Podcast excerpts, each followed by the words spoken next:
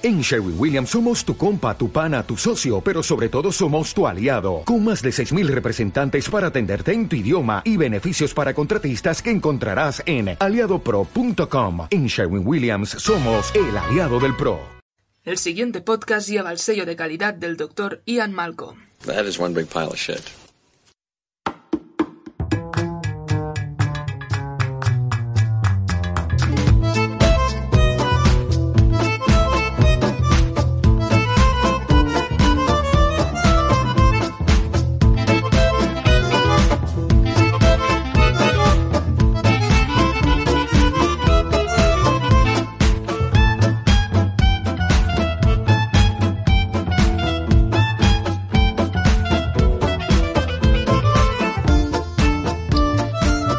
Bienvenidos a nuestro décimo programa de Nomen Dubium, un décimo programa en el que, igual que Archaeopteryx, vamos a sacar a relucir nuestra pluma.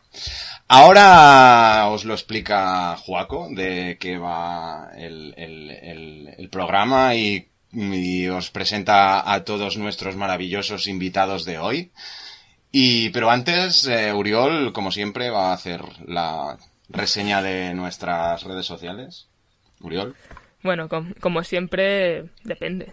Eh, pues sí, eh, muy rápidamente, porque es como muy poco importante.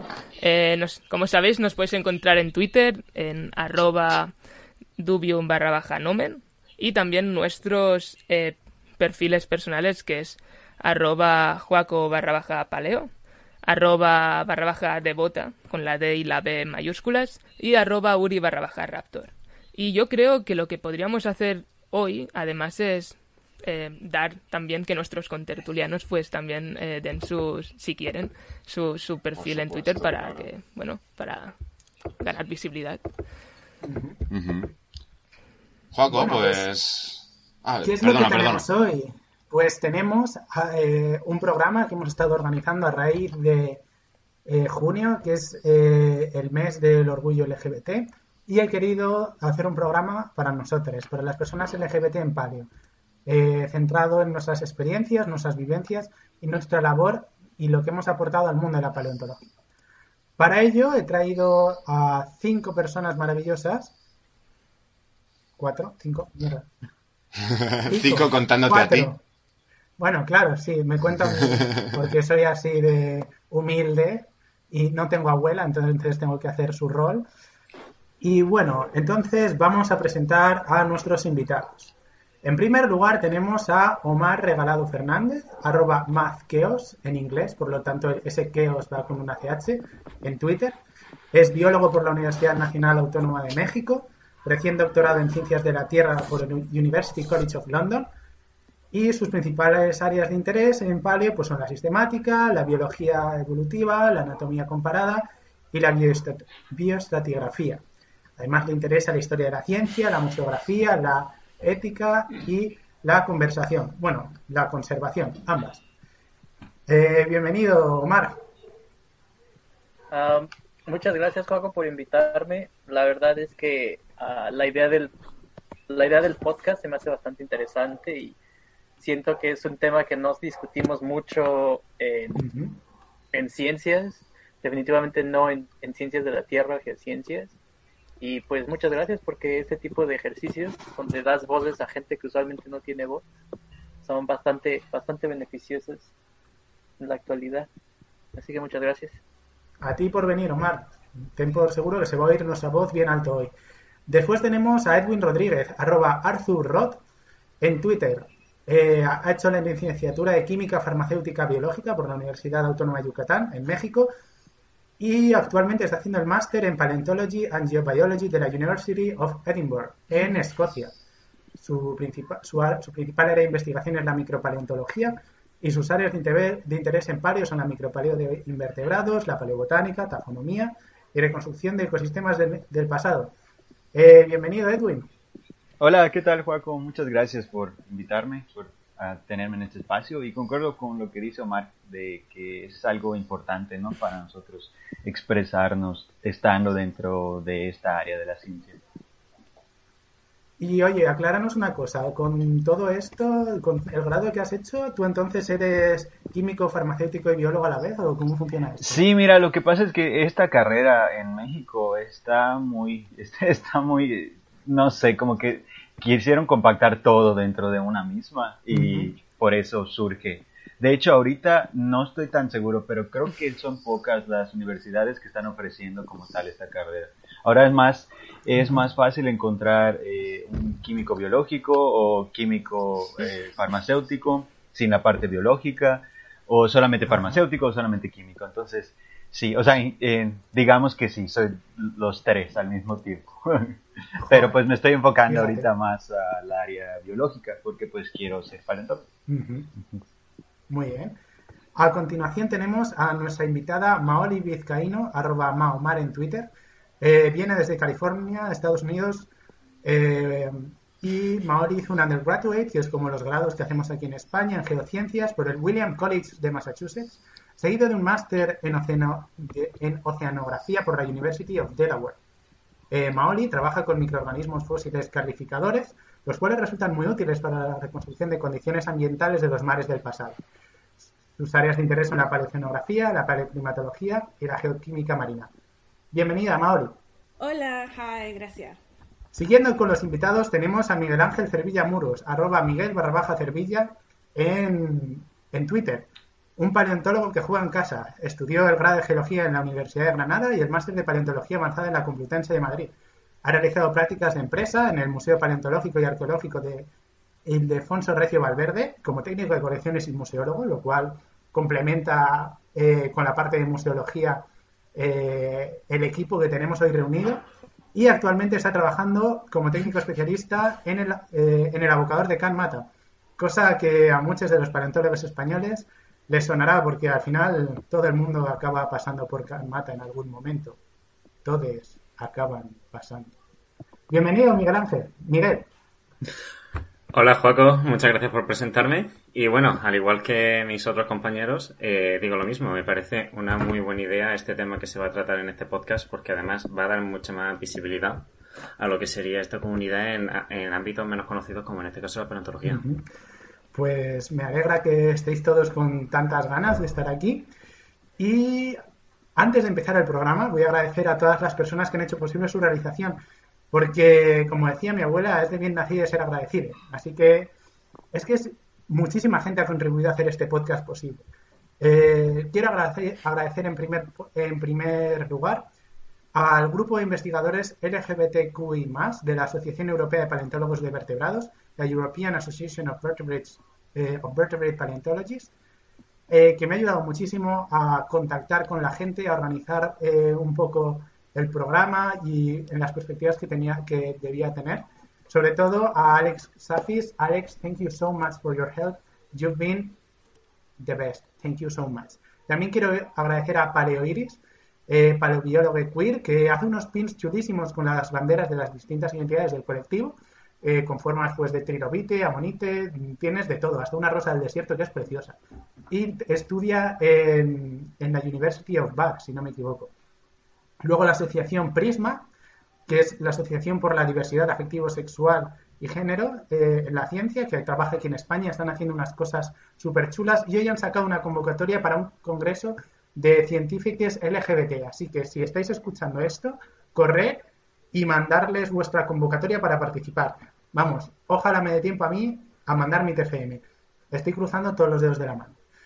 Eh, también quiero agradecer a Mujeres con los pies en la tierra. Es una asociación española de científicas feministas que desempeñan distintas labores en relación con las ciencias naturales. Básicamente es un colectivo para visibilizar y para empujar a las mujeres que están haciendo pues geología, paleontología, así que eh, si te sientes interpelada con esto, por favor escríbele, son simpaticísimas, majísimas y te ayudan en lo que necesites.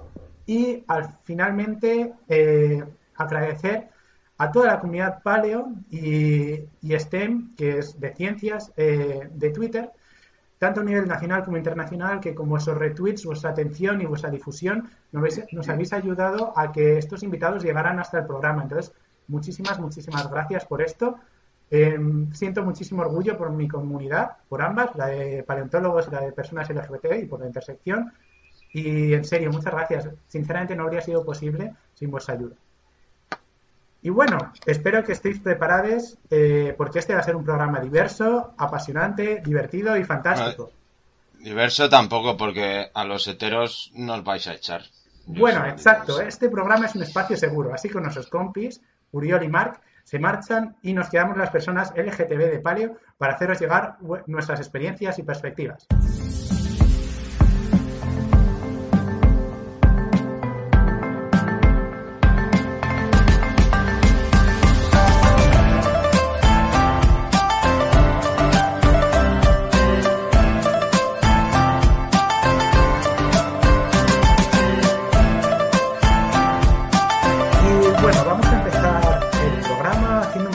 Paso de términos básicos para que las personas que no estén familiarizadas con la realidad del colectivo LGBT pues sepan un poco de qué estamos hablando.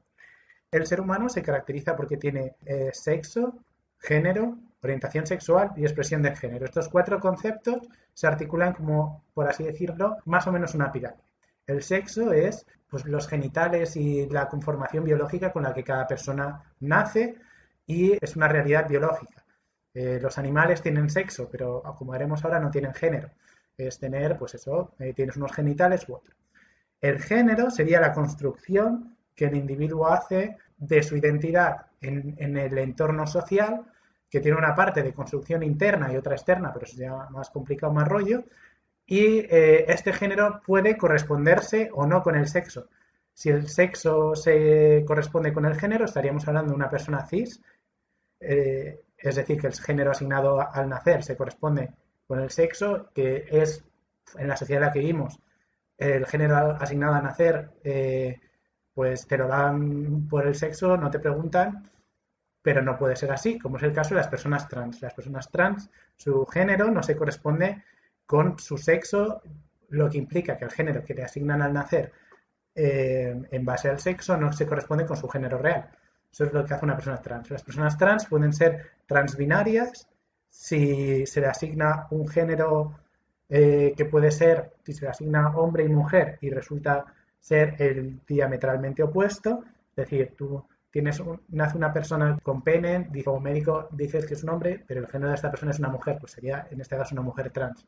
Sin embargo, las personas no binarias son trans porque su identidad de género no se corresponde con la asignada al nacer en función al sexo, pero eh, esta identidad no, está enmarcada en el binarismo hombre-mujer, se encuentra, eh, pues, el no binarismo es un término paraguas, engloba identidades que están en algún punto entre mujer y hombre, que puede estar más o menos cerca de uno de los dos extremos, estar justo en el medio o estar totalmente fuera. Realmente, pues esto viene por cómo la sociedad Em, occidental pues se ha implantado a nivel global, pero muchas otras civilizaciones y culturas tenían géneros no binarios dentro de sus culturas bastante interiorizados y como una parte más de su vida cotidiana. Bueno, un poco aparte de esto, porque realmente la orientación sexual no tiene nada que ver con tu género, está, pues eso, la orientación sexual. Pues si eres una persona que, a la que te atrae el mismo género que el tuyo, eres una persona homosexual, si eres una persona heterosexual que te atrae el género diametralmente opuesto, o si eres una persona bisexual que te atrae tu género propio y otros, que pueden ser todos los demás o solo unos pocos. En países anglosajones se utiliza también el término pansexualidad, hay bastante debate entre la comunidad LGBT ahora mismo de si, si la pansexualidad es válida, si dice lo mismo que la bisexualidad, si es redundante. Eh, debatir sobre ello escapa los, los límites de este podcast, así que no vamos a entrar en ese debate porque hay mucho salseo. Y, y bueno, la comunidad LGTB como un todo está, además, se, tiende a cortar como LGBT o LGBT pero además de las personas lesbianas, gays, bisexuales y transexuales, entre las que, eh, bueno, sería transgénero. Aquí me he equivocado y pido perdón también el término transexual es patologizante porque es con el que muchos años se ha designado a las personas trans y sobre todo es erróneo porque se basa en el sexo en vez del género, que es donde está el foco de la identidad de las personas trans. Entonces, sí, siempre decir persona trans o transgénero, transexual no. Mal. Eh, además, eh, en la comunidad están dentro de las personas intersexuales, que son personas que han nacido eh, con unos genitales, con ambos genitales o con alguna transición intermedia entre ambos genitales y generalmente también se consideran las personas asexuales y o arománticas dentro del colectivo. son personas que su orientación sexual o romántica es no. O sea, es, no sienten atracción sexual, no sienten atracción romántica, pero bueno, este es un tema más complicado del que no me siento con mucha capacidad para hablar, así que hay mucha gente eh, asexual y romántica maravillosa en medios como YouTube que os pueden explicar más de su realidad. Bueno, y en la primera sección de este podcast tan especial vamos a empezar fuerte y nuestra invitada Maori Vizcaíno va a hablarnos no solo de la intersección y de lo que supone ser una, una mujer LGBT en paleo, sino también cómo la experiencia como persona racializada impacta sobre su realidad como paleontóloga. Muchas gracias Maori otra vez por estar aquí. Maori sobre todo se maneja mejor con el inglés, entonces nuestro compañero Edwin Rodríguez va a hacer de traductor y un poco vamos a intentar tratar así las preguntas. Maoli, supongo que el hecho de verte representada como mujer científica y racializada no es algo, o a lo mejor sí, que tuvieras como un modelo mientras crecías, tenía, tuviste a lo mejor una mujer científica o alguien con quien tú te sintieras identificado y fuera tu role model cuando eras más joven? Um, sí, um, in undergrad um, was like the first time that I really thought about doing science. Um, sí, cuando estaba en la licenciatura fue la primera vez que pensé en hacer algo relacionado a la ciencia. Yeah. Um, it, it was there that it first happened. I think most important to me porque no hay, en mis experiencias, no hay mucha gente negros o negras um, en paleo o geo. Sí, en um, paleontología. para mí fue una mujer blanca um, que who cared basically y que ella sabía que yo no iba a empezar haciendo research. Sí, que se preocupó yo por, no iba a empezar a hacer research así porque like it was a life dream. Um, Ajá, que no iba a hacer investigación porque era un sueño de vida. Porque yo necesitaba un trabajo um, porque yo, you know, yo no tenía dinero, like, entonces tenía que trabajar a algún lado.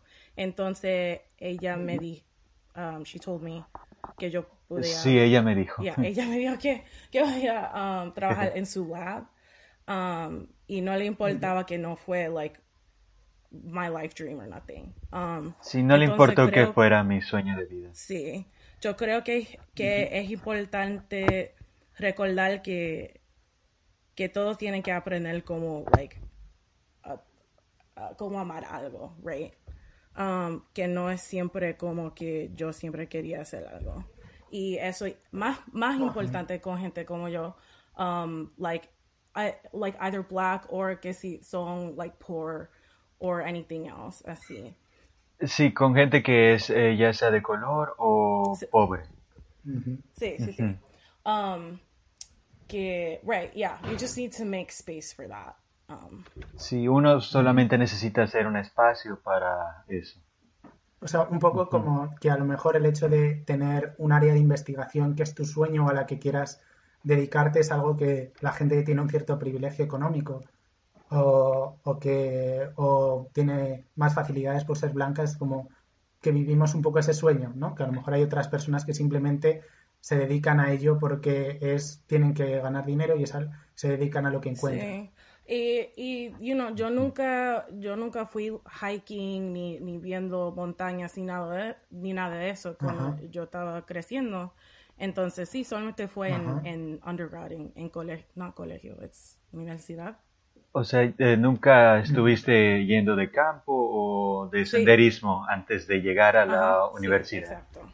Entonces. ¿Y, y, ahí pudi ¿Y ahí pudiste tenerla? ¿Hiciste viajes de campo y salidas a yacimientos o a tomar muestras? Sí, sí, y eso fue solamente porque ella, uh -huh. mi profesora blanca, like, ella entendí uh -huh. que hay estudiantes como yo ahí en whatever y que no es siempre los um, lo que siempre estaban en Yellowstone o whatever con sus familias que querían hacer geología. Uh -huh. O sea, claro. quiere decir que no, no tuviste antes esa uh -huh. oportunidad hasta que llegaste um, a la licenciatura. Sí, sí. Um, bueno, sí, en, en mi um, lab, ¿cómo se dice lab? El laboratorio. Oh, labo laboratorio. En sí. mi laboratorio, oh, yikes. En undergrad, um, había dos, no, nosotros, like, dos um, estudiantes negros, like, cuatro gente, like, that was a lot. Eso fue mucho. Ajá, la- Entonces, sí. Y es poco habitual, claro. Claro. O sea que de cuatro personas, dos eh, er- eran negras. Sí. Si no era Ah, algo tan Pero en común. general no es así, o sea... Sí, sí, yo- no, Mm. no, like, literally, en, yo he estado en tres labs. Um, my undergrad. Tres laboratorios. en- y en grad school, y ahora que estoy trabajando en uno también. Um, y en ese lab, con cuatro gente, habíamos dos. Y en grad school solamente fui yo con tres gente. ah, entre tres gente. Eran muy total. pocos. Y aquí sí. estoy en un lab con nueve gente y soy sola otra vez. Um, pero sí. Sigue O sea, siendo poco es, habitual. es un poco por lo que ha surgido también esta, eh, esta, este movimiento en Twitter que creo que era Black in the Ivory Oh, yeah. para, pa- para reivindicar la, la importancia y la necesidad de que se haya más personas negras y racializadas en, eh, en el mundo de la academia, que sea más accesible. ¿no? Sí, sí. Claro. Yeah, I did one post, pero.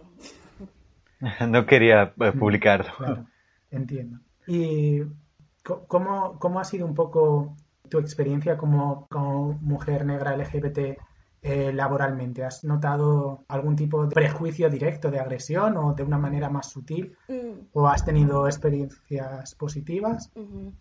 Um, bueno, para mí he, estado más subtle ¿Más asentada? Ah, Yeah, exactamente. um, bueno, en grad school, en mi programa en grad school en University of Delaware, um, Ujú. Programa de licenciatura, sí, de la Universidad de Delaware. no, sí, sí, un poco, like, hay como, hay como tres, tres, like, tres, ah, ¿cómo se dice? Like, press releases. Ah, know, como de conferencias de prensa Tres, o tres, publicaciones. eh, tres periódicos, tres... Ándale. Yeah, um, I don't- yeah, like articles or whatever. Um, de mi programa de, de 30 gente. Yo estaba ahí por dos años y en cada programa hay, like, yo estoy ahí en foto, right?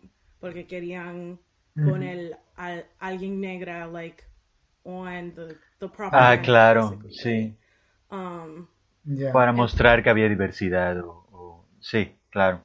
Sí. O sea, un poco como para cumplir el cupo, ¿no? Para dejar ver que son muy inclusivos. sí, sí. Ándale, En exactamente. plan, ay, mira, te- tenemos una persona negra, miradla, somos super guays. Yeah. ¿No? Un poco, ya. Creo que por Ah, ahí va, y sí. en- y también he estado en situaciones con, con, like, con gente que quieren hablar sobre todo esto, like, um, cosas LGBT también, y like, um, and we're like, you know, we're talking and it's fine, um, pero it's not the same. Sí. Ajá, it's- nosotros hablamos, pero no es lo mismo. And it's like Claro. lots of really nice, like really nice queer white people, pero Ah, eh, gente muy buena, pero blanca. Sí, Y aunque sean queer. I, I can't feel like I don't feel like I can be totally honest. Ajá, pero eh, sientes que no puedes ser completamente honesto con ellos por este motivo Ajá. racial. Yeah, ¿no? like it's not enough to to be a bunch of like queer friends together. Claro, no es, Ah. no es suficiente solamente ser un grupo de amigos eh, queer. Precisamente por este dilema racial. ¿No? O sea, yo como persona blanca pregunto, ¿esto viene por el hecho de que a lo mejor eh, no estamos dándole las personas LGBT el suficiente peso que tiene la raza? Porque es una diferencia muy grande entre ser una persona LGBT blanca y no serlo, pues es lo que ge- genera esa distancia. Yeah. Sí, sí, creo que sí. Pero sí también. Y, Oh, sorry. no, no, go ahead. Okay, yeah. Um, también no es como like un problema. It's just more, like I said, it's like more subtle stuff. You know, like que se nota. Ajá, o sea, sientes que no es tanto un problema como tal, pero es, pero sí es sutil, ¿no? Esta diferencia que hay entre, digamos, este problema racial en- eh, con la misma comunidad LGBT. Sí, a veces sí, a veces sí. Um.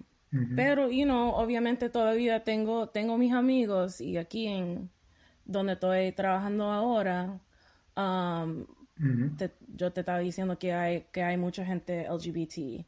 um, y. Ah, ellos fue, fue muy interesante actually, um, porque yo estoy aquí trabajando como research assistant con todos estos Como- estudiantes um. Como asistente de Ah, investigación. yeah, um, con todos estos es- e- estudiantes y yo y yo llegué um, preocupada porque sí sí soy negra y, y también soy like muy negra like soy dominicana americana pero Claro. like de de de lo anyway O sea, eres muy morena. the dark, Sí, the dark kind que- um, sí. Entonces, um, también otra vez como research assistant, yo estaba pre- preocupada que yo, that it was like a glorified, like secretary position. Ah, Um, y- como una posición de secretaria muy, muy eh, bien posicionada, ¿no? De secretaria. O sea, o muy Sí, buena. sí, sí. O sea, Sí. pero que no te querías esa posición o te- temía- temías que te encasillaran ahí. O como que te Yeah. o que dijeran, bueno, entonces que esta chica es negra seguro es la secretaria. No sé si es Yeah. un poco si te he entendido. Ajá, sí, yo yeah, igual it eso. was, eso. it was, because it was advertised to do research, but it was still Mhm. like on the back of my mind that like I would come and um that I would just end up doing like lab cleaning or like running errands or paper stuff.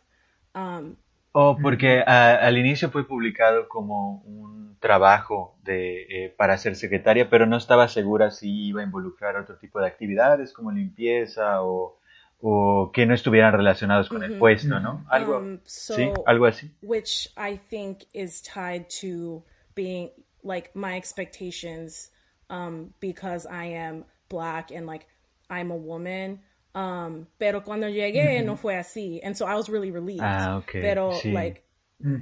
Ah, sí, es- estaba más derivado, o sea, lo que tú pensabas estaba más derivado a que, eh, pues, tienes este, esta, esta estigmatización, ¿no? Por ser una persona de color que va en busca de un empleo. yeah, and I was really pleasantly surprised entonces así you Y know estuviste muy sorprendida eh, al respecto al Sí. final. Ah, qué bueno. Sí. Sí. Um, y, you know, yo, yo tenía mi oficina, ahora no, porque, you know, sabe que estamos trabajando de casa.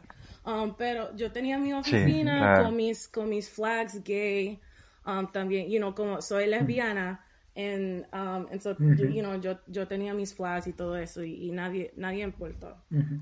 Y tus compañeros de cuarto que... Genial. Pero sí, ¿no? Me alegro mucho. Sí, qué Y bueno.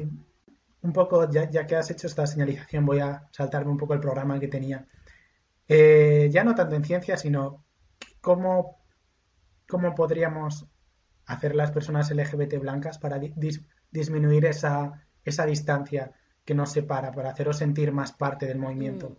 Eh, supongo lo básico sería daros más espacio para haceros más visibles y escuchar vuestras propias historias, porque la raza es muy determinante, pero mm, ¿cómo, cómo podríamos haceros sentir que sois parte del movimiento cuando lo sois? O sea, no sé si me explico. Sí, no, ah, creo que, que es importante just que siempre recuerden que, bueno, you know, que hay toda clase de um, intersections. Um, De intersecciones, sí. mm, y que, bueno, sí, that's mostly it, like, y... Es más y- que nada y- eso. Y, y, hay- y, y también, oh, another thing, like, that there's, like, Y otra cosa. uh, I guess like I've just seen a lot of. I mean, there's all sorts, like all, also like all sorts of different ways. I don't know, all sorts of different ways of being gay too. Um, Sí, hay que hay muchas otras maneras de ser gay. mhm. Ujú. and and yeah, no, that's that's really it. It's really vague, but it's like also at the same time, like I don't want to be like too, um, I don't know. Pero co- como que es un poco, Ajá, para el formato poco. del podcast está bien, ¿no? Un poco que las personas LGBT que nos estén escuchando, las personas blancas, cuando hacen algo, siempre recuerden que, pues eso, que al final el componente de raza está ahí metido y que, y que no solo hay que teneros en cuenta, corrígeme por favor si me equivoco, sino que también eh, ver, o sea, tener en cuenta vuestra perspectiva. Es decir, la experiencia de una persona de ser lesbiana siendo una persona negra es completamente diferente a la de una, persona de una persona lesbiana blanca y, y, es igual de válida y a lo mejor no se promociona tanto o no es tan visible. Sí, claro. No sé si es un poco por donde iba, iba un poco lo que me querías, lo que me, me querías hacer llegar. Sí. sí, yeah, thank you for, yeah, for putting that into a nice sentence. yeah. No, bueno, gracias, gracias. Me estoy sonrojando. me cachis. Pues, eh, bueno, y algo, no sé, ¿quieres algo que quieras aportar por si era una joven mujer negra LGBT que quiera ser paleontóloga o geóloga o cualquier otra persona que, que se pueda sentir identificada contigo, un mensaje que puedas querer darle desde tu experiencia? Um,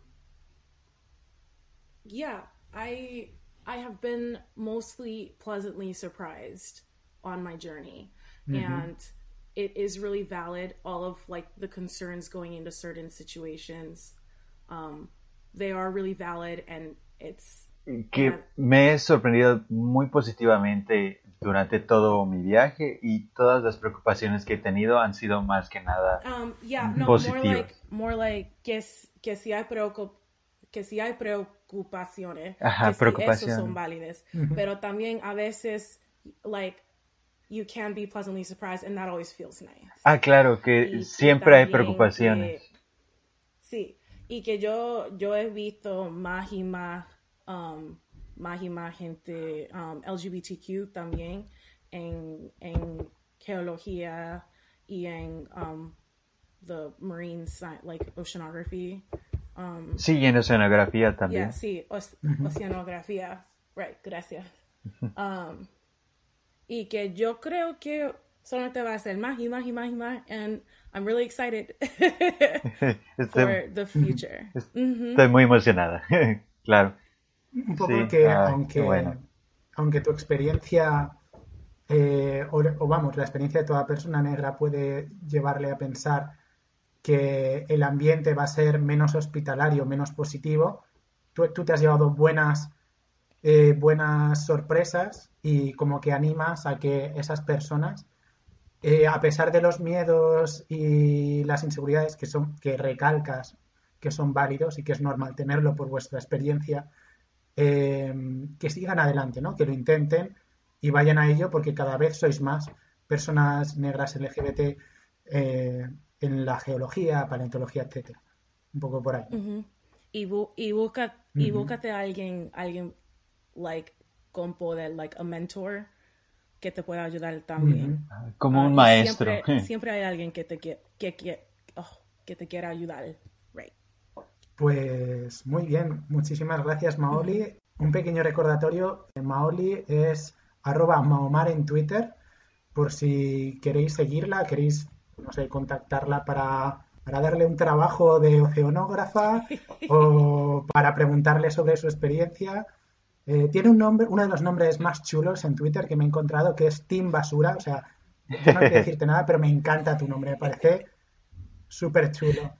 Me está muy genial, sí. Me recuerda un poco al Team Rocket de Pokémon, no sé, o sea, a mí me, me ganaste con ese nombre, me pareció súper chulo.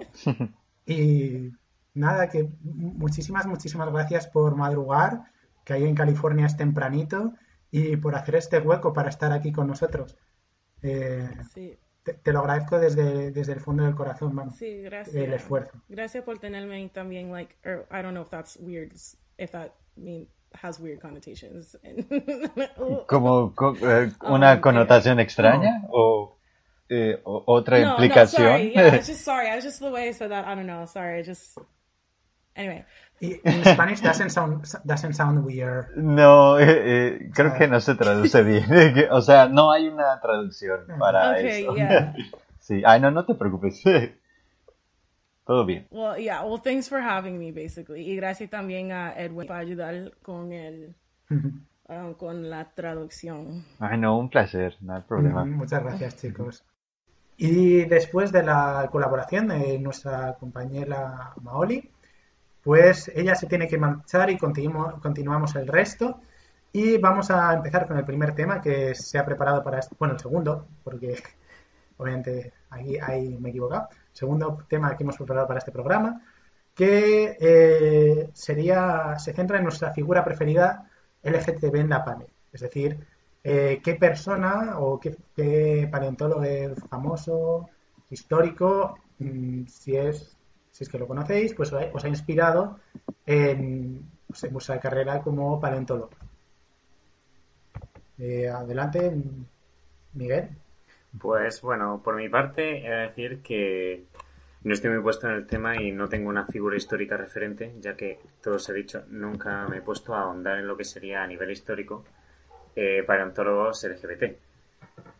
Aunque sí que es cierto que de primeras nunca he visto referencia a tales cosas eh, cuando me he informado sobre cualquier paleontólogo que he conocido a lo largo de la historia es un tema que nunca se le ha dado esa importancia porque en plan, solo se centraba en méritos, logros e importancia a nivel de la ciencia y de que estudiamos y que ejercemos, pero como tal, no sé. También es cierto que la época ha cambiado mucho desde aquel entonces. Sí, sí. Eh, bueno, de hecho vas muy bien por ahí porque una de las cosas que iremos viendo es que no hay, no hay muchas evidencias, veremos si conseguimos sacar alguno más, alguna figura más eh, que sea visiblemente de la que se teorice que era LGBT. Y luego ese es otro punto que me gustaría tocar, que es el tema de eh, eh, somos científicos, aquí venimos a trabajar, no se habla de nuestra identidad, que también creo que es interesante, pero bueno, ya llegaremos a eso. Edwin, ¿qué, ¿qué, hay de Bueno, pues así como dice Miguel, o sea, no hay tanta no hay tanta información, digamos, acerca de la orientación sexual de paleontólogos famosos a través de la historia, porque precisamente como este, esto ha sido tabú desde hace muchísimo tiempo. Entonces, eh, supongamos que sí había muchos que eran, pero pues, eh, pues no, nunca se dieron a conocer o, no sabíamos, o ellos pues nunca tuvieron esta, esta oportunidad como ahorita nosotros tenemos de expresarnos. Entonces, eh, no sé si estarán este, al, pendiente de que va a salir una película acerca de, esta famosa paleontóloga, la considerada la primera en la historia, Mary Ann. Y todos, creo que todos conocemos acerca de su historia, que es muy reconocida por pues, ser la primera paleontóloga inglesa. Y bueno, entonces eh, hay ahí, eh, digamos, no rumores, no confirmados de que podría haber sido lesbiana, pero pues son como que son inferencias, ¿no? De ser esto cierto, estaría muy, muy padre, ¿no? Porque pues tenemos a esta gran figura dentro de la ciencia que pues nos daría como que una banderita, ya saben, así como que... Eh. Entonces, eso me gusta mucho, o sea, es una idea que está muy padre. Ya veremos cómo se aborda en la película, que no ha salido aún. Pero pues Claro, o sea, estaría muy chido, ¿no? O sea, Hay ganas de verla. Sí, yo igual, yo igual. Además, protagonizada por Kate Winslet, qué, maravilloso, qué, qué, qué padre. Kate Winslet, lo que toca Sí, claro, claro. Entonces, pues sí, como tal, eso sería, eso diría, ¿no? Pero yo digo que es algo muy, muy, este, pues importante ahorita para, para todos aquellos que están ahí, que nos están escuchando, que pues no tengan miedo, ya saben, a, a pues salir y y ponerse en contacto con, con, con, todos los demás y pues expresarse. Porque pues ya es hora, ¿no? O sea, yo diría que es, es el momento. Es ya 2020, entonces, ajá, si no soy, ¿cuándo? Claro. Bueno, ya iremos tocando ese tema de cómo se puede, puedes, cómo se puede hacer un ambiente más seguro y más cómodo para que los compis LGBT pues salgan del armario y sean ellos mismos Omar, ¿qué de ti? ¿Has encontrado alguna figura así que te llame la atención, que te guste? pues yo desde que desde que no sé, no sabría decir cuándo empecé con esta obsesión, pero desde que soy muy, muy, muy joven, yo, yo me enganché y me obsesioné con Leonardo da Vinci de miles de formas. Yo tuve, a mí se me combinó la crisis existencial porque no sabía que existía el ser bisexual. Entonces, yo tenía toda esta confusión en la cabeza gigantesca sobre qué está pasando, principalmente en la pubertad, porque eh, estudiando en una escuela católica, ah, en un país donde no existía representación LGBT que no fuera para hacer payasadas, era muy, muy difícil, ¿sabes? Que yo dijera, ah, pues por aquí está el camino. Y también tuve una crisis en cuanto a qué me gustaba, porque si yo quería estudiar ciencias naturales, si yo quería estudiar ingeniería, si quería estudiar medicina, entonces la figura de Leonardo da Vinci a mí se me hizo como, ¿sabes? No tienes que decidir nunca para nada, ¿sabes? Puedes dedicarte a lo que sea. Entonces yo tuve esta, esta, esta admiración gigantesca porque era pintor y hacía estudios de anatomía y dibujo. Entonces yo me obsesioné con Leonardo da Vinci. Y en alguna de estas investigaciones que hice encontré dos cosas. La primera es que Leonardo da Vinci estudió, fue una de las primeras personas en decir que los fósiles probablemente tenían origen orgánico y que la única explicación posible para la existencia de los fósiles era que tuvieran un origen orgánico. Pero con Leonardo da Vinci es, que te lo juro que cuando hablo de Leonardo da Vinci yo empiezo así no, no, le estáis viendo, pero los que le vemos en la pantalla se emociona, está, está cerca de dar palmas. emocionado, muchacho. Ah, verle. Y este, Cuéntanos, eh, por favor. Empezaba un proyecto y lo abandonaba. Y empezaba otro proyecto y se iba a hacer otra cosa. Y es que así soy yo. O sea, no sé si era algo natural o es algo que decidí tomar parte de mi identidad. Pero empiezo con una cosa y se me olvida y voy con otra. Entonces él en, en algunos eh, de sus escritos registró que él pensaba que, que la única manera en la que tú pudieras ver cosas, por ejemplo, ostras en las montañas de Florencia, era porque antes Florencia estaba bajo un océano y, y que creer lo contrario pues, era muy difícil, ¿no? Pero como él no se dedicó a estudiar esto, sus trabajos pues nunca fueron parte como de del canon científico, hasta que fueron redescubiertos después por Nicolás Steno y Robert Hooke, etcétera pero entonces cuando supe que él también le gustaban los fósiles fue cuando empecé a decir, tal vez a mí me gustaría estudiar paleontología. Y en mi investigación de Leonardo da Vinci encontré que no se sabía mucho sobre la sexualidad de Leonardo da Vinci, uh, porque eh, pues algo que, que, no se decía. Y la única evidencia, no se sabe así de cierta que en qué colectivo podríamos poner a Leonardo da Vinci. Uh, pero, por ejemplo, hay varios indicios. Bueno, está la, una acusación de sodomía que tuvo, uh, que es el único registro histórico de, de alguien diciendo Leonardo da Vinci estuvo involucrado en actividades homosexuales. La otra es que él vivía en Florencia, que era una ciudad muy, uh, muy tolerante con, con el, o sea, en, en, la práctica o en la ley existía el cargo de sodomía, pero muy rara vez se aplicaba. Uh -huh. Y en Alemania, por ejemplo, tenían este vocablo de Florencer. Florencer significaba alguien que era homosexual, porque en Florencia la probabilidad de que alguien fuera homosexual era muy grande. Ah, era muy alta. ¿no? Porque era muy abierto todo. Entonces, eh, Leonardo da Vinci probablemente nunca registró esto porque vivía en una ciudad que era, ¿sabes? Era, era algo que se daba por, por hecho, que si no era homosexual, pues, o si no parecía homosexual, seguro que lo era. Y así. Como, como, que todas eh, las pistas apuntan a que tal a vez que, sí. Y pues él, eh, algo que también han, muchos de sus escritos da a entender de que tal vez él incluso no tenía eh, o no experimentaba atracción sexual fuerte, que tal vez él era muy, uh -huh. muy erótico en el sentido de que él buscaba gente con quien pudiera compaginar y demás y tal vez no necesariamente involucrarse de una manera sexual, ¿sabes? Entonces, si no te involucras sexualmente, nunca cometías el crimen de sodomía. Entonces... Claro. O sea, que Leonardo da Vinci podía ser, además de gay o bisexual, una persona eh, demisexual. Exacto, sí. Entonces, que... sería difícil decir en qué categoría. Leonardo da Vinci pudo haber estado. Y esto me, me empezó a, a intrigar porque dije, Uh, la única razón por la que no sabemos la, la, identidad sexual de Leonardo da Vinci es porque la gente lo olvida o no habla de esto o se borra uh -huh. o se asume porque yo en la secundaria a mí la gente me, me contaba de Leonardo da Vinci como el macho del renacimiento sabes y yo aquí en ah. investigación de o sea de macho tendrá la barba pero y vemos, porque pues no siempre, ya sabes.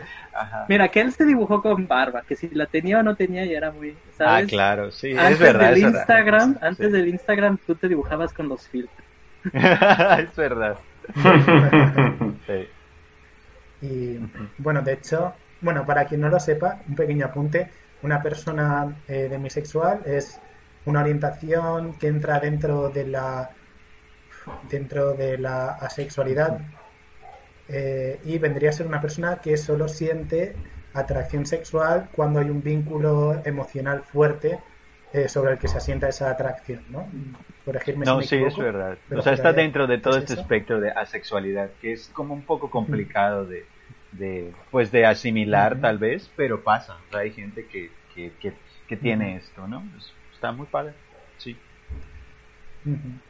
Y bueno, yo en realidad estoy cayendo en que hay otra evidencia sobre la sexualidad de Leonardo da Vinci y es, el- y es que en los juegos de Assassin's Creed, eh, Leonardo da Vinci, además de ayudarte a mejorar tu equipo, te tira unas fichas que vienen siendo unos cañones que lo flipas eh, al protagonista. Si no me Sí, pero descaradísimo, Ezio. ¿eh? Descaradísimo. Sí, ¿no? Era Ezio Auditore. Ah, juego. editor de Firenze, del 2 y del. Brotherhood. Ah, mira. Wow, no sabía. pues. Ah. Sí. Tira ahí la ficha y la caña para pescar bien.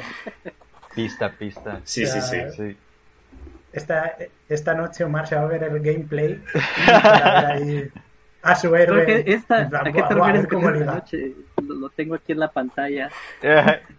Lo estoy viendo ahora. Ya desde ahora. Ya. Muy bien, no esperaba menos. Pues un poco con todo esto vamos viendo que tendría que haber paleontólogos LGBT, pero que por alguna razón no han quedado en el registro fósil del imaginario popular. Pero he encontrado un, un ejemplo de preservación excepcional que voy a preparar, presentaros ahora, que es bastante increíble, porque es un paleontólogo que además de ser gay, pues era un genio autodidacta, eh, explorador, políglota, casi le coronan rey, además de espía y por supuesto paleontólogo. Entonces vengo a presentaros al varón Franz Ah, Toda una figura.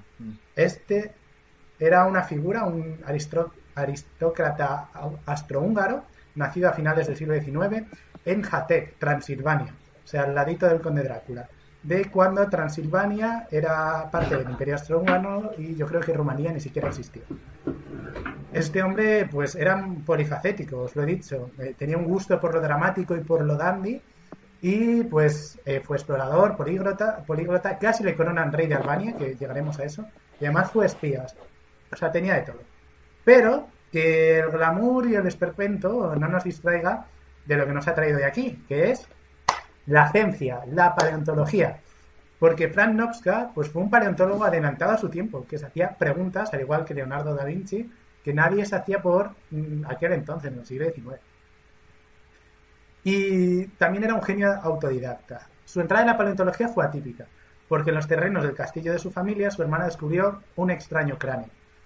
Este cráneo pertenecería nada más y nada menos que a un dinosaurio hadrosauroide del Cretácico superior, que después catal- catal- catalogaría como Telomatosaurus transilvanicus. Eh, sin embargo, él nada más eh, recibir este, era un adolescente, recibió el fósil de su hermana, os imagináis, seguro que os ha pasado, yendo por el campo encontráis un hueso, ella estáis ahí dos semanas flipando con el hueso, dándole vueltas, qué podrá ser, mirando en YouTube. Claro. Él no tenía YouTube, así que lo que hizo fue ir a... Los dibujos de Da Vinci. Sí. ¿Eh? Bueno, pues se fijó en los dibujos, efectivamente, no sé si en los de Da Vinci, pero eh, primero fue a Viena a, a ver a un reputado geólogo, que era como el erudito de ahí, y el señor, pues literalmente le mandó para su casa. Eh, le dijo, bueno, apáñatela tú. No sé si es porque no tenían financiación, que es algo que vemos en España demasiado a menudo, o porque pasaba del joven varón, pero le mandó de vuelta a su porque no casa sabía. Y tal él se vio Ajá. Claro, a lo claro. mejor no sabía, a lo mejor era- sabía mucho de geología, pero de Ex- exacto, poco, exacto. Sí, quién sabe. O sea, sa- sabemos que su nombre al menos no se ha guardado en, en la fuente desde la que he encontrado esto, así que a lo mejor tan buen geólogo no era.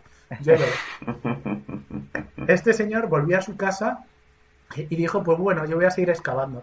y continuó excavando en la cuenca de Jate, donde su hermana había encontrado el cráneo, preparando los fósiles con pegamento casero. Este detalle me ha encantado porque me lo he imaginado ahí fu- fundiendo pezuñas de caballo para hacer pegamento con el que No, arreglar los fósiles. Iba bien inventivo. Sería muy gracioso hacerlo para reparar un fósil de un paleocaballo.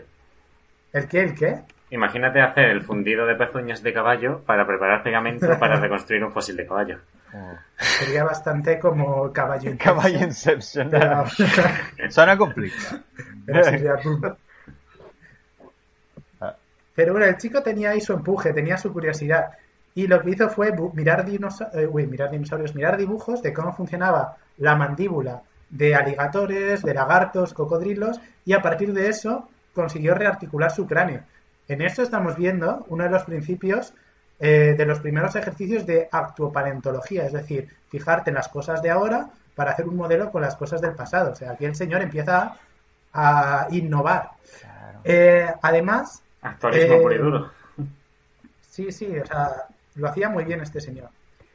Eh, también fue uno de los primeros científicos en mirar fuera de la caja, interpretando a los dinosaurios como criaturas pues vivas, sociales e interactivas, que se configuraban dentro de ecosistemas. O sea, veía más que un monstruo que reconstruir.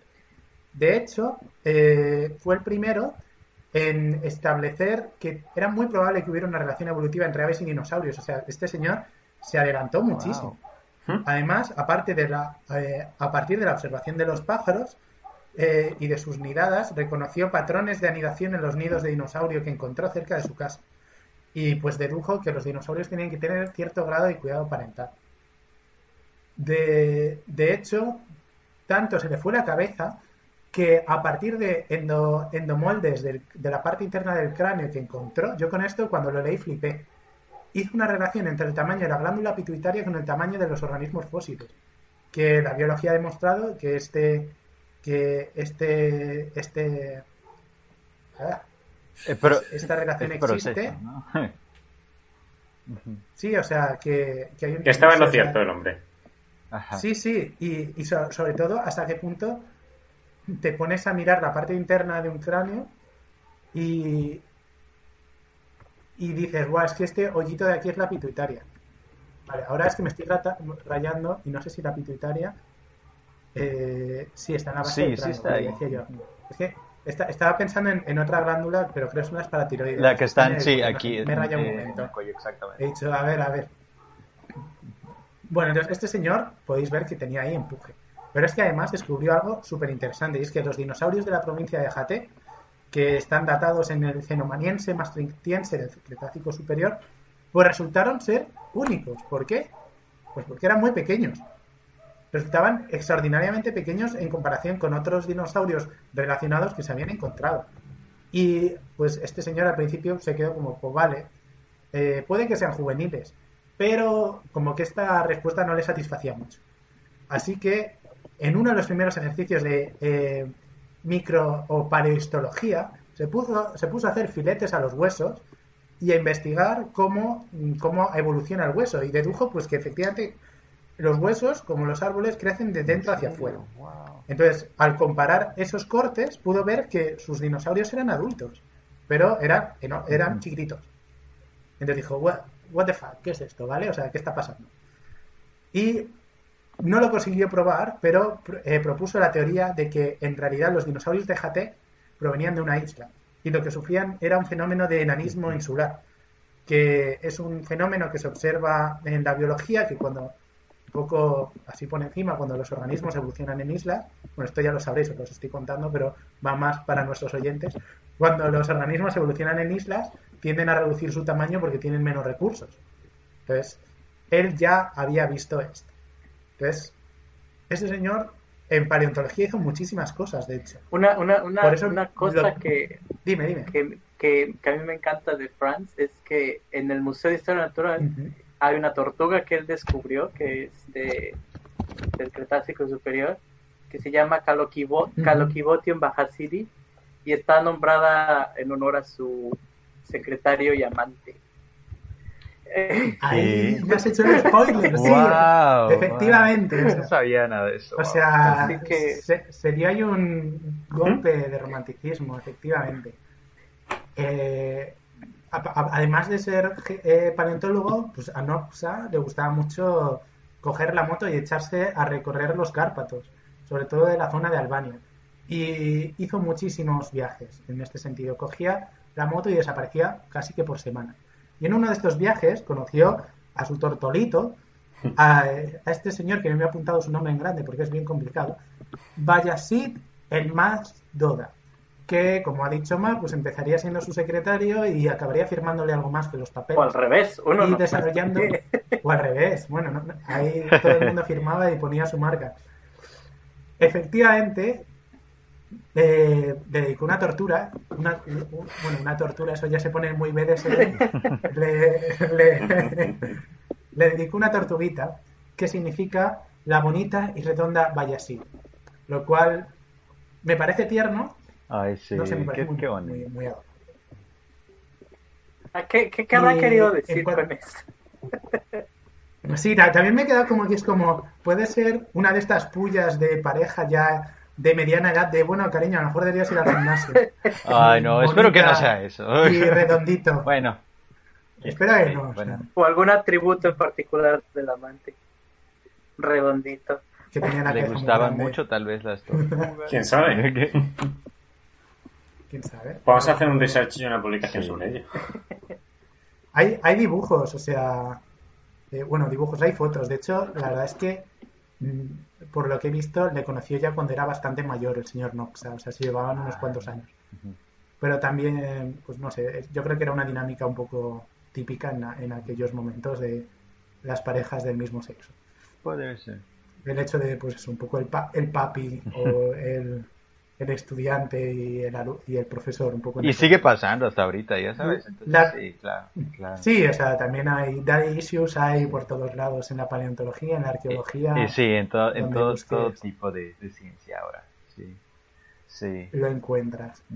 La cosa es que este conocimiento, que todos estos viajes que hizo Noxa en moto con su churri por las montañas, le dio un vasto conocimiento de la geografía, de la geología de Albania, que de hecho él era un muy temprano, eh, uy, iba a decir apoyador, eh, ¿cómo se dice esto? ¿Quién apoya algo? Ah, Pues Se, se- se me olvida el castellano ahora. iba a decir Eh, soporteador, pero Ajá, no, no, no esa palabra justo Soportador. Sí, o sea, que, que, que estaba Bueno, involucrado. Era un gran... Nos vale. Sí. Sí, era un Sí. gran soportador de la tectónica de placas muy temprano en el tiempo. Entonces, este señor, pues ya estamos viendo que era un adelantado a su época. Durante todos estos viajes, eh, llegó a conocer muy bien a las tribus de Albania. De manera que, de hecho, se quedaba semanas con ellos viviendo, cohabitaba, tomaba apuntes sobre sus costumbres.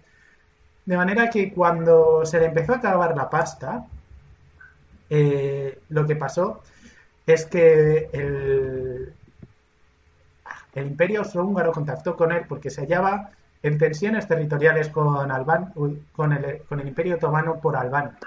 Y pensó que sus conocimientos de las tribus del lugar pues serían muy útiles para manejar esta situación. Entonces estuvo ahí haciendo de 007 paleo durante una temporada para financiar sus investigaciones. Que no sé, yo creo que no es lo más loco que ha hecho un paleontólogo por financiar sus investigaciones cuando no consigue una beca. Así que. Es decir, lo que hacemos eh, todos. Bueno, sí, hay muchas cosas. Sí. Ahí estaba. Pero la cosa se fue de madre un poco después, porque justo, justo antes de la Primera Guerra Mundial, pues estaba ahí, todo el mundo quería Albania. Entonces hubo una, una reunión entre los representantes de las principales tribus y de las principales potencias europeas para ver qué pasaba con Albania. Albania llevaba muchos siglos eh, bajo el imperio del, bajo el, yugo del imperio otomano y, y como que ahí había una salida de tensión. Entonces, este señor, ni corto ni, pre- ni perezoso, puso su hueso de paleontólogo sobre la mesa y dijo, yo seré el rey de Albania. Eh, ahí en medio de la conferencia. Lo que pasa es que nadie, le, es la nadie le hizo ni caso. Y- y- sí, Oye, voluntad no le faltaba, claro. así que... Sí, sí, sí, actitud no le faltaba. Y bueno, pues eh, un poco esa es la historia de Nopsa, queda al final que es un poco triste, porque bueno, como sabéis, las historias de gente LGBT, no solo en Netflix, siempre van bien de drama y, y de llorera, parece que no nos dejan ser muy felices. Y llegó un momento en el que su vida empezó a ir cuesta abajo. Pues por una parte se descubrieron en los años 20 eh, yacimientos fosilíferos superproductivos en Norteamérica, por lo que el foco de la paleontología abandonó Europa y se- no se le hizo mucho caso. Además, después de la Primera Guerra Mundial, eh, había perdido la fortuna de su familia, estaba arruinado y empezó a vender sus fósiles. Eh, estaba bastante mal el señor y si a esto juntamos el hecho de que las instituciones científicas, propiamente dichas, pues empezaron a tomar el relevo de los clubes de caballeros como elementos preservadores de conocimiento, que bueno, esto supongo que Miguel ta- también tendrá un poco de idea de esto, ya que ha hecho algo de museística, llega un momento en el que la gente, eh, a través de asociaciones científicas, quiere poner la ciencia al servicio del pueblo, en vez de ser, pues no sé, cuatro señores estirados con brandy, pues que todo el mundo pueda acceder al conocimiento. Entonces, ya que eh, él, de sus publicaciones, que eran muchas, mm, no estaban vinculadas a ninguna de estas organizaciones, él nunca había dado clase en una universidad, por lo que esto hizo que su trabajo empezara a caer en el olvido. Por desgracia, toda esta situación supuso un estrés tremendo para el paleontólogo, que ya desde su que juventud ya venía desde su juventud venía manifestando síntomas de lo que hoy en día llamaríamos trastorno bipolar. Entonces, agarraros que aquí viene el dramita gordo, acuciado por las acuciado por las por deudas, y habiendo malvendidas el último sus fósiles por comida, Desgraciadamente, un 26 de abril de 1933, con solo 55 con solo años de edad, 55 años de eh, edad, Franz Nozka eh, se levantaría de la cama, mandaría a su- criada al pueblo a hacer tareas y en algo con lo que estoy profundamente profundamente en desacuerdo, dispararía a Dora, a su pareja, mientras dormía y después se volaría la cara como las no. ¿Verdad? terminó así? Wow. ¿Por qué terminó así? Perdón, quedé, quedé en shock. En. No. Ah, qué triste. Ah, qué triste, qué triste. A ver, lo peor de todo es que se llevó a su mujer consigo. Era un Era un chico, pero, pero, pero sí, sí, Su pareja, sí, claro. Su pareja, claro. No, pero, sí, No, pero sí, eso es lo más turbio. pero A ver, igual le había convencido, vamos a intentar ser un poco, mirar el único posible lado positivo de ello, es que igual el día anterior le había confesado que al día siguiente se iba a pegar un tiro, y estaba que si lo hacía ella se pegaba el tiro, y entonces dijo, pues mira, si no te suicidas tú y tú vas al cielo. podría ser. Se puede mirar por ahí. Es igual al pensamiento tipo de, de, de pensamiento durante esa época. durante esa época. Pero bueno, más allá de eso, este, vemos que, ajá, pues es- e- este, este compadre, comadre, no sabemos cómo se identificaba, ¿no? Pero, eh, pues, ajá, fue un pionero en paleontología, hizo muchísimas cosas, fue biólogo evolutivo, paleontólogo, geólogo también, o sea, un montón de cosas. Empezó a, igual, Sí, eso, eso era algo bastante común en el pasado, además, de que los que se dedicaban a ciencia se dedicaban a tocar muchos Pues es súper padre. Y además, pues, ajá, saber que él fue, pues no digamos abiertamente, pero pues se sabía que él pertenecía a la comunidad LGBT. Pues es algo de admirarse, Supongo ¿no? que el, el que hay, aquí ha de haber sido, ¿sabes dónde esta interseccionalidad entra? Que probablemente se, se salía con la suya porque él era un, él era un aristócrata, ¿sabes? Ah, mira. Entonces, O sea, pues no hay como, ¿sabes? Él era parte de la autoridad y pues no puedes castigarte a ti mismo. Entonces, eh, aquí sería que tal vez se salía con la suya un poco porque quién iba a decir algo. ¿no? Claro. Y creo que eso tuvo algo, ha Sí. tenido algo que ver con, con este, con su futura decadencia, porque supongo que si él era austrohúngaro antes de la Primera Guerra Mundial,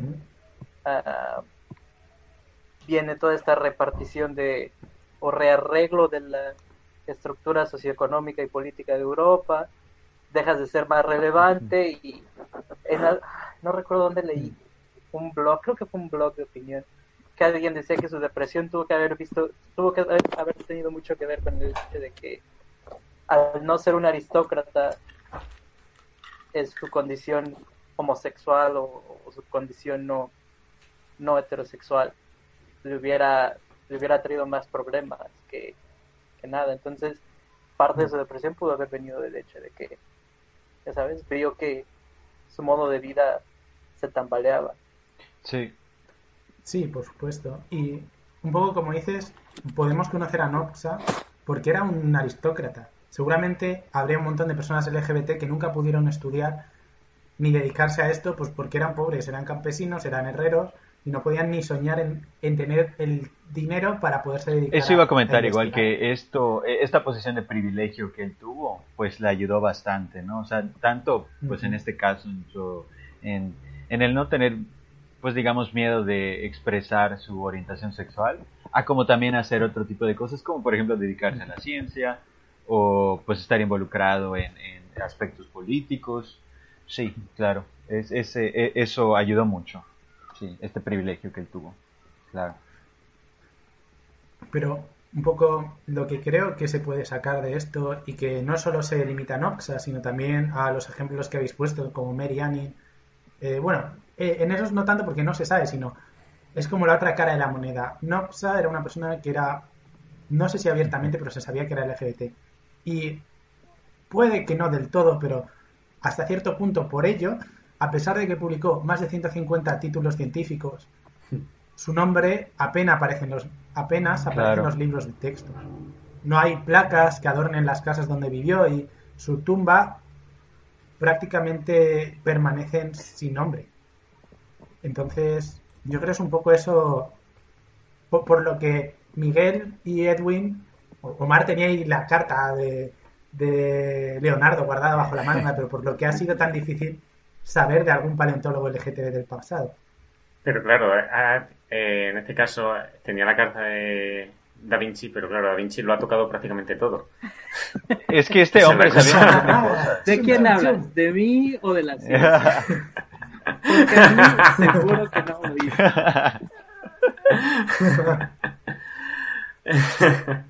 no, pero Es me refiero. Da Vinci fue conocido por hacer prácticamente Sí, todo. es- sí. O sea, algo que se podía hacer, Da Vinci lo hacía. Sí, no, ese, e- ese hombre era un genio, de verdad. Sí, o sea, admiración total. Sí, pero lo que sería un poco más gente centralizada, que digo yo, si nos vamos a, a cualquier paleontólogo a cualquier paleontólogo estándar, lo que sería solo centrado en paleontología, ahí la Mm. cosa ya cambia mucho. Claro, que es Sí. más oscuro, es más Sí. difícil verlo. Es verdad. Sobre todo porque, bueno, no, no sé cómo lo veis, pero en algún momento, que yo esto no controlo, seguro que vosotros me lo podéis decir mejor, pero hay un momento como entre el siglo XIX y el siglo XX o principios del XX, que era lo que decíais antes, cambia la concepción de la ciencia. En vez de ser hombres y, por desgracia, no tantas mujeres del saber y menos personas no binarias, ja, vamos, de eso ya. Pero vamos, en vez de ser ese tipo de personas que tocaban todo, la ciencia empieza a atomizarse muchísimo, que es lo que vivimos ahora, ¿sabes? Personas súper Sí, especializadas. es verdad, sí. Y- sabes, Eh, a- eh, para esto igual involucra, por ejemplo, algo que he estado leyendo mucho que no había caído en cuenta eh, con respecto a paleontología, que es una ciencia, así como muchas otras este, ciencias STEM, que están consideradas como solamente, bueno, ya no, pero durante mucho tiempo únicamente hombres blancos eran los que estaban eh, participando activamente en este tipo de ciencias. Entonces, yo creo que eso igual pasaba mucho con paleontología. Y Tal vez, eh, ay, perdón, pero ahorita algo que me, me- me acabo de, de acordar, que tiene mucho que ver con, tal vez no tanto que solo hombres blancos hacían ciencia, pero solo se hablaba de los hombres blancos. Por ejemplo, exacto, el, Mm. ay, ¿cómo se llama el, el geólogo que descubrió las dorsales oceánicas? Que me he de acordar, porque ahorita me vino a la mente que su, o sea, el, el tipo que, que dijo, ah, que las dorsales oceánicas existen, colectaba datos, eh, hacía un sondeo submarino. Alfred ¿Cómo? Wegener. Alfred No, no, Wegener. no, este, este, tenía- este era en un... eh, el que, el que que la teoría de Wegener era cierta, porque él descubrió las dorsales oceánicas. Ahorita, me, me, me, me ha de venir a la mente o Google me Tengo ahora mismo la geología Pero, histórica super oxidada. Eh, quien hizo los cálculos de las dorsales oceánicas fue una mujer que trabajaba ahí como interna, que le dieron los datos de todo, el- ¿sabes? Le, le dieron los datos de todo, de todas las mediciones, de, de todos los, los eh, que hacían era que con un sonar lanzaban la señal hacia el fondo del océano y luego calculaban cuánto tardaba en regresar, en qué dirección y demás. y quien hizo el, ahora sí que el crunching de los datos fue una mujer que para eso la tenían ahí, para hacerla de, de computadora humana, y pues quien se llevó el crédito fue, fue este señor que ha de ser solo eh, mi cerebro en este momento tratando de no darle más notoriedad de la que ya tuvo. Ah, Eso, mira, Sí. está muy bien, no te acuerdes. ah, pero me tengo que acordar el nombre de ella. Ah, pero sí, eh, sabes, es como, no es que no existieran, es que la gente no, no hablaba de ello. O lo, que siento que es, como que a veces cuando la gente dice, es que antes no, no, la las mujeres no estaban involucradas, siento que es un poco como que darnos esta, o las mujeres No, o, los, o las verdad, mujeres ¿no? o los, o los queers estábamos tan involucrados, es como, sabes, ponernos un poco la, la apatía, pues no ha sido algo porque no has querido, pero es más bien como esta idea de que pues se borra, o sea, activamente se, se borra. Y- Lo que pasa es que no es, no, eh, este, es- estos grupos de la sociedad no eran tan visibles como ahora. Siempre han existido, pero pues por diferentes tabús, por el tipo de sociedad en el que estos investigadores se estaban desarrollando, pues no era algo bien visto, digamos, ¿no? Entonces, precisamente ya, por la, eso. ya, ya- ya la encontré. eh, la geóloga se llama Mary Tarp. Eh, Ella trabajaba en el laboratorio de Lamont Doherty y su jefe era. Ah, ya lo he perdido.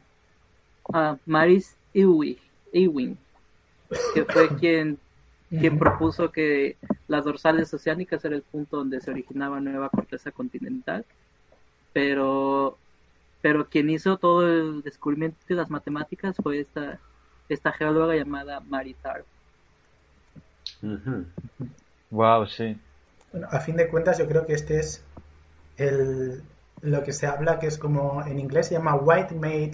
Template, que no sé cómo se traduciría, Sí. modelo del hombre blanco, que es eso. Tú en paleontología siempre te imaginas eh, un hombre fuerte, con barba, amazado, que- en plan musculoso, Eh, con un gorro. Permíteme, ¿sabes? Muy- permíteme un Sí. poco de corrección por- porque yo más bien cuando la gente habla sobre paleontólogos y demás, yo creo que tiran más al científico viejo con el gran bigote tipo tipo Bismarck con el traje de, explorador y que se va a mitad de la selva. Tipo Indiana Jones, ¿no?